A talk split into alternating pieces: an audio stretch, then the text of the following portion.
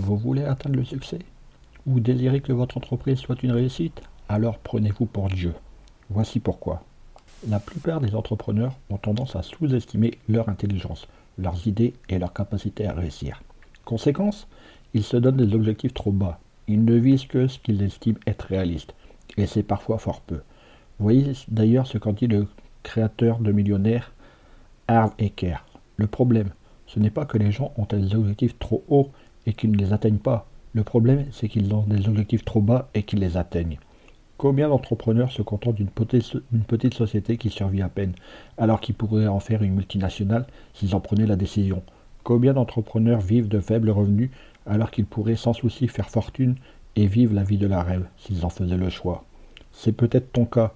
Pourtant, tu pourrais parfaitement booster le capital succès de ton entreprise en ayant juste plus de confiance en toi, en te sentant capable, tout simplement. Quelle est la meilleure façon d'y parvenir? La voici. Prends-toi pour Dieu. Marketing, études de marché, référencement, podcast, réseaux sociaux, monétisation. Le monde de l'entreprise n'est pas un long fleuve tranquille.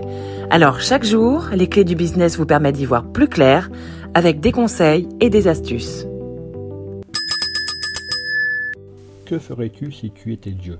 Que réaliserais-tu? Dans quel projet te, jetterais-tu sans crainte, tête baissée, alors qu'actuellement il te terrifie? Lorsque tu te prends pour Dieu, tu n'as plus peur de rien, tu n'as plus de limites, tu te sens capable de franchir n'importe quel obstacle et d'obtenir tout ce que tu veux, sans simple demande. Tout est une question d'état d'esprit, car ce sont tes pensées qui créent ta réalité. La preuve, si tu penses que tu n'es pas capable de mener à terme un projet ambitieux, alors tu as raison, tu n'en seras pas capable.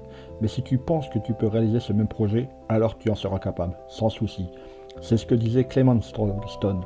Tout ce que l'esprit peut concevoir et croire, il peut aussi le réaliser. Alors, voici quelques conseils. On te l'a certainement dit à toi aussi, garde les pieds sur terre. Et c'est probablement le pire conseil au monde. Pourquoi? Parce que pour atteindre les étoiles, il faut voler. Et on ne peut pas voler si on a les pieds sur terre, cloués au sol. Alors bien sûr, tu me diras, oui, mais si on vise trop haut, on risque d'échouer. Et je te répondrai, et alors?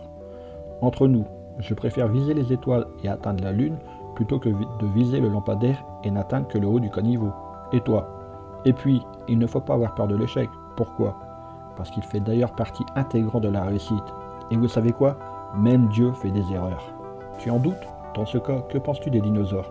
Pourquoi les a-t-il créés pour finalement les anéantir jusqu'au dernier? À ton avis?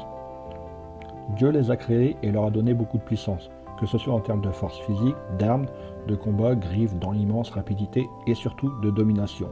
Les dinosaures dominaient le monde. Et finalement, il s'est rendu compte que le test dinosaure n'était pas concluant.